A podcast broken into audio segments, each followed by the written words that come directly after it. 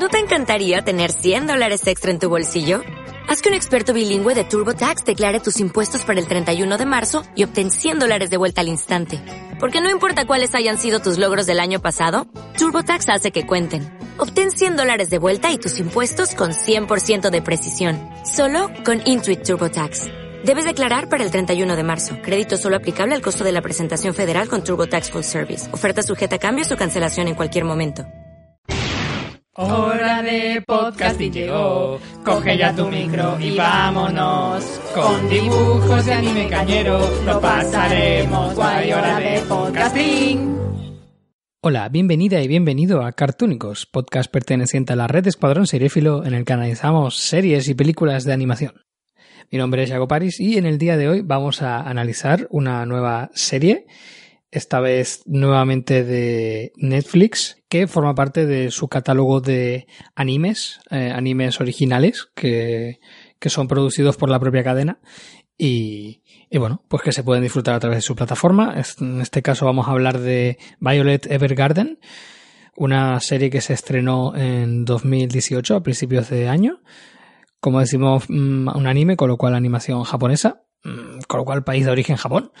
Y se trata concretamente, como suele ocurrir en los animes, que se trata de una adaptación previa de un, en este caso no de un manga, sino de una novela ligera que lleva el mismo nombre, que fue escrita por Kana Akatsuki e ilustrada por Akiko Takase.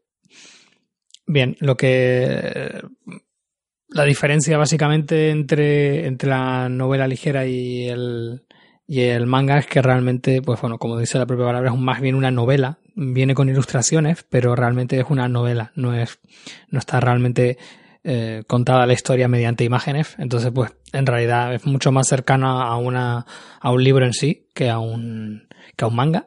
Pero bueno, igualmente este tipo de opciones sirven para adaptar fácilmente a la, al, al anime. No es la primera vez que ocurre que se adapta una novela ligera al, a la pantalla pequeña. Y bien, pues en el caso de la serie ha sido dirigida por Taichi Ishidate, que mm, ha participado en series bastante conocidas como La melancolía de Susujima Haruhi o eh, la saga Clanat, tanto Clanat como su, mm, su secuela. Así que, bueno, eh, ha participado en animes mm, modernos que han tenido bastante éxito. Y bueno, pues este es su, su gran proyecto en solitario, dirige todos los episodios. Y bueno, pues se trata de una adaptación por parte de la, del estudio Kyoto Animation, que es la productora precisamente de, entre otros, los animes que he citado anteriormente. Así que bueno, parece ser que Ishidate mm, ha desarrollado toda su carrera en, en, esta compañía y bueno, parece que, que ha llegado a buen puerto, puesto que la, la colaboración continúa. Y bueno, ¿de qué va Violet Evergarden? Pues bueno, esta, este personaje, esta mujer que da nombre a la serie es la total protagonista de la misma y bueno, pues básicamente en realidad no queda muy claro qué es, pero bueno, se intuye que es una, una persona educada desde, desde la infancia de una manera distinta, con lo cual eh, se comporta como si fuese literalmente un arma, un arma de guerra. Una persona Mm, perfectamente entrenada para, para el combate, con altas mm, dotes de disparo y de lucha cuerpo a cuerpo. Y, y, bueno, pues básicamente lo que hace es obedecer, no se plantea nada y no tiene sentimientos, lo cual nos podría hacer pensar que se trata de, en realidad, de, una especie de robot o de cyborg. Más si cabe teniendo en cuenta que eh, por sucesos que ocurren en el pasado, pues en el presente que se narra, esta mujer tiene brazos metálicos, puesto que los perdió la guerra, y pues bueno, eso da como más la imagen de, de Cyborg. Pero realmente no se llega a, resolver esa duda en la serie, no, no, es para nada importante, con lo cual no la saltamos. Y bueno, pues una vez termina la guerra, este personaje se trata de insertar en la sociedad en, en una empresa que, que básicamente lo que hace es mm, atiende a clientes que quieren enviarle cartas a, a otras personas, eh, pero no saben muy bien cómo, cómo expresarlo, porque no saben cómo, a lo mejor cómo expresar sus sentimientos o cómo lidiar con ellos. Entonces, pues bueno, estas personas, conocidas como Automemory Dolls, lo que hacen es mm, escribir por esas personas mm, cartas, pues aparte de mm, muy bien escritas, pues bueno, pues transmitiendo lo que esta persona quiere decir. Claro, hay precisamente un conflicto. Violet no entiende las emociones, no entiende los sentimientos, apenas tiene y, y cuando la gente reacciona de tal o cual manera no entiende lo que significa y por qué está reaccionando de esa manera. Entonces, ahí se da como una especie como de paradoja. Es una persona que está trabajando en un tipo de trabajo que requiere un gran conocimiento de, de las emociones y sin embargo pues no conoce las emociones, lo cual en realidad es una manera, es una excusa para que este personaje precisamente pues vaya descubriendo lo que son las emociones, se vaya humanizando y vaya entendiendo los sentimientos de las personas que son importantes para ella y que están a su alrededor. Y bueno, pues a través de, esa trama, con el tema de, de, las cartas que recuerda bastante a la película Her de Spike Jones, que no es de animación, pero bueno, eh, por la trama se acerca bastante. Y bueno, por la trama, por, un, un, aspecto muy concreto de la trama que realmente, eh, si en esta serie es mm, principal, en la película es un detalle sin más. Aunque en ambos casos probablemente estén hablando de, de temas similares como la incomunicación o la, o la dificultad para mantener el contacto o para, para expresarse en la actualidad entre las personas.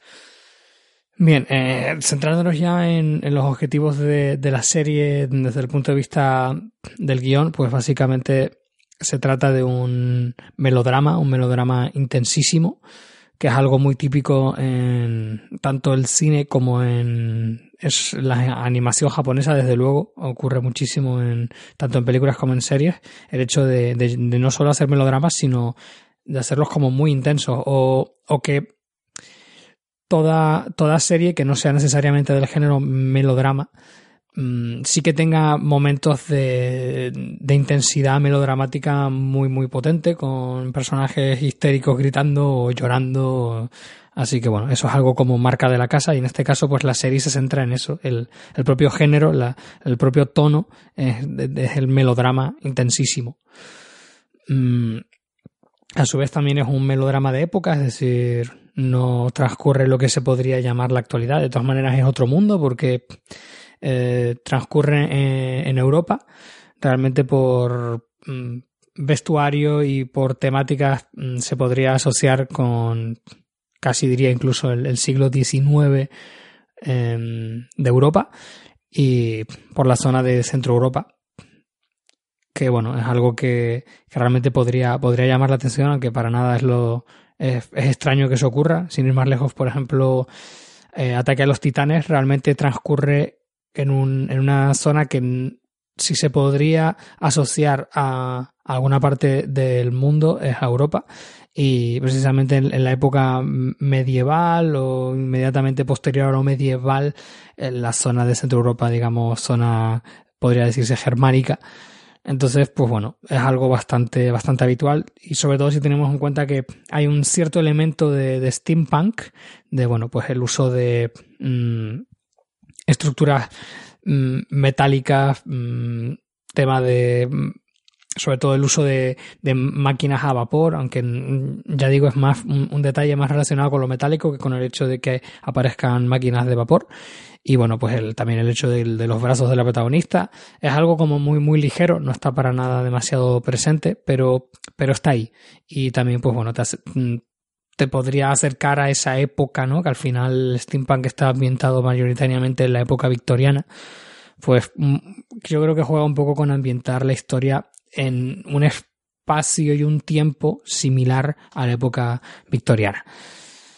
Y bueno, pues con respecto a la estructura yo diría que lo que a mí más me llama la atención en ese sentido es el, hecho de que sean episodios autónomos, la mayoría de ellos, es decir, hay, una, hay, un hilo conductor de toda la historia, pero realmente cada capítulo se centra en una historia distinta, puesto que, eh, sobre todo en a partir de la mitad de la temporada, este personaje va viajando a diferentes partes de, de la región para, para, ayudar a estas personas que han contratado sus servicios para escribir las cartas. Entonces, pues de esa manera va conociendo diferentes personas, va interactuando con diferentes personajes que le muestran diferentes aspectos de la vida y así ella puede ir aprendiendo no es, no es su objetivo, pero es lo que acaba ocurriendo, es el verdadero objetivo de la serie, entre comillas enmascarado a través de la trama, que es que, bueno, que vaya conociendo cómo funciona la vida y cómo funcionan los sentimientos y, y bueno, básicamente pues... Mmm, ¿Qué consiste esto de, de, vivir y de reaccionar ante lo que sucede ante tus ojos? Y bueno, pues como pues poco a poco va entendiendo mejor en qué, en qué consiste, en qué consiste todo esto y va ganando emociones y va siendo capaz de, liberar los sentimientos internos que en el fondo sí que tiene. Y, y bueno, pues mmm, eso con respecto a, a, lo que es el, el guion, pero a mí lo que más me interesa de esta serie es el aspecto formal, la puesta en escena. Y bueno, pues lo primero que llama la atención es lo preciosista que resulta.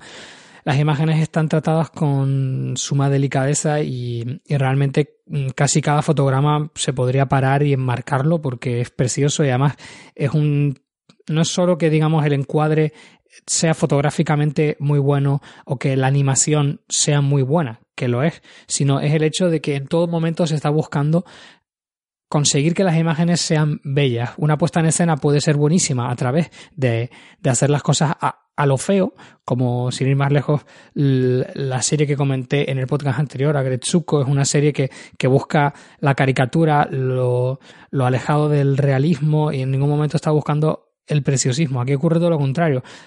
Cada fotograma está tratado con mimo para sacarle el máximo el la máxima vertiente bella y que cuando tú lo veas, pues bueno, pues te quedes impactado. Me gusta, por un lado, eh, en ese sentido, pues tanto la manera de encuadrar mmm, con un con una gran atención a, digamos, mmm, poner en primer plano una serie de detalles que son importantes a cada momento del relato.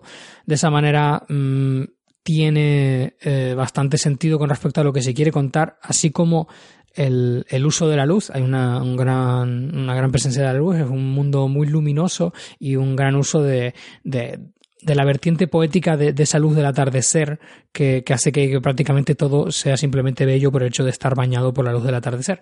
Estos dos aspectos, los encuadres, el, la presencia de, de, de los detalles que de repente se colocan en primer plano, el hecho de, por ejemplo, retratar a los personajes desde solo con un aspecto concreto, por ejemplo, a lo mejor eh, un primer plano en el que se vea el collar de una persona o un plano de, de, de las manos de, del protagonista y cómo se está moviendo en ese momento.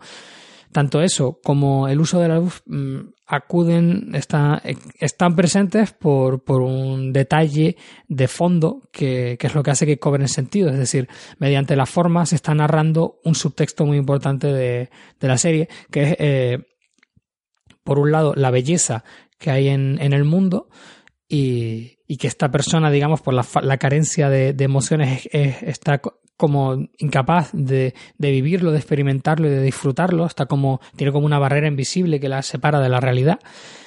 Y, y eso especialmente porque es un mundo que está en guerra y digamos esa idea tan típica de, bueno, sigue habiendo belleza en el mundo a pesar de que ocurran actos crueles.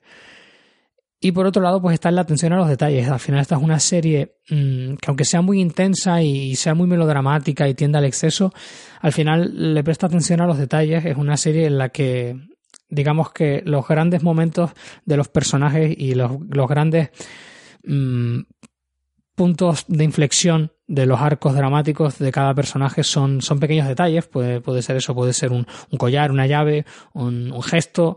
Entonces, pues bueno, eh, al final la serie, aunque se esté así como tenga un gran aparato formal y tenga un fondo muy exagerado, en, en el fondo está construida a través de, de detalles y eso hace que, bueno, que sea tremendamente interesante y sobre todo también lo que es importante que hablábamos también en el podcast anterior es el hecho de que eh, es un tipo de serie en el que la forma realmente es importante, no está en segundo plano. Y eso en realidad no es tan habitual en, en el anime, puesto que prácticamente todas las series de, animación japonesa están muy bien animadas. La verdad es que tienen un nivel de animación mmm, tremendo, el estándar es muy alto pero hay muchas veces que la animación es, un mero acompañamiento. En este caso, pues no, es, claramente protagonista. Y, bueno, eso es, por lo menos en mi caso es, es muy, muy de agradecer. Y bueno, pues también hay un, una tercera vertiente del, uso de la luz, que también me resulta muy interesante, que es mm, todo ese juego melodramático, la construcción de, las emociones a través de, del tipo de luz que hay en cada escena. En general, esa melancolía del, atardecer no es, no es casual. Los, los, personajes que, bueno, pues que sufren, que se sienten solos o que, o que, digamos, se sienten desamparados por, por la situación que está viviendo el país en el que viven. Mm, la propia protagonista, su incapacidad para encajar, todo eso pues tiene mucho sentido que se encuadre con ese tipo de iluminación, pero, pero vamos, que mm, lo, interesante realmente es lo exagerado que resulta, ¿no? Por momentos casi parece, podría decirse que es como una película de, Douglas Sirk, que es un, director estadounidense de, cine, no, cine de acción real, no de animación que bueno, en los años 50 y mm, en esa época hizo muchos melodramas en los que bueno, el uso de la luz era era tremendo, era muy muy exagerado, pero a la vez muy muy consecuente y conseguía pues narrar estados anímicos, incluso evoluciones de personajes a través simplemente del uso de la luz. Y en este caso, de hecho, hay una escena muy característica en la que el personaje mm, pasa una tarde y una noche en un camarote de barco y simplemente mediante la luz eh, que va invadiendo la escena a cada momento, en, tres momentos distintos, pues te está narrando el, punto de inflexión que está viviendo ese personaje y cómo está pasando de un estado anímico a otro, y todo eso simplemente mediante el uso de la luz. Entonces, bueno, aquí esto es eso, una, una, una serie muy muy desbordante que llama mucho la atención de primeras, tanto en el tipo de historia como en, como en la puesta en escena y es ah, así como todo muy preciosista y muy a lo grande, pero a la vez eh, sabe prestar la atención a los detalles y bueno, pues precisamente por eso creo que creo que es uno de, los grandes descubrimientos de la animación de 2018 y, y bueno, lo, solo, lo único que puedo hacer es, es recomendarla. Mm, es verdad que tiende a veces un poco demasiado al efectismo, pero en general me parece que es todo muy sólido, muy consistente y la verdad es que es de agradecer que, que se trate de una serie que no se centra única y exclusivamente en la trama y, que bueno, que convierte la animación en, un mero acompañamiento. Entonces, pues bueno, en ese sentido, mm, todo, toda mi, mi aprobación y todas mis ganas de recomendarle a la gente que no se pierda esta serie. Y, bueno, igual que ocurre con Agretsuko, mm, si a los dos capítulos ves que la serie no te engancha ni te dice nada, yo te recomiendo que la dejes porque va a ser así el resto de la temporada. Y si te gusta, pues que continúes porque yo creo que vale la pena. Eh, en mi caso concreto, el hecho de que sean tramas episódicas, a mí por lo general no me suele gustar porque se suele tender un poco a la repetición de situaciones y, normalmente me, parece que, es más interesante desarrollar un único conflicto y darle muchos más matices que tener que estar desarrollando una nueva situación en cada capítulo. Pero no creo que sea tampoco un impedimento para disfrutar la serie, así que mm, precisamente mm, por eso pues termino concluyendo que, que bueno, que es, te animo a, a que la veas y a que le des una oportunidad. Así que nada más, eh, esto es Cartúnicos.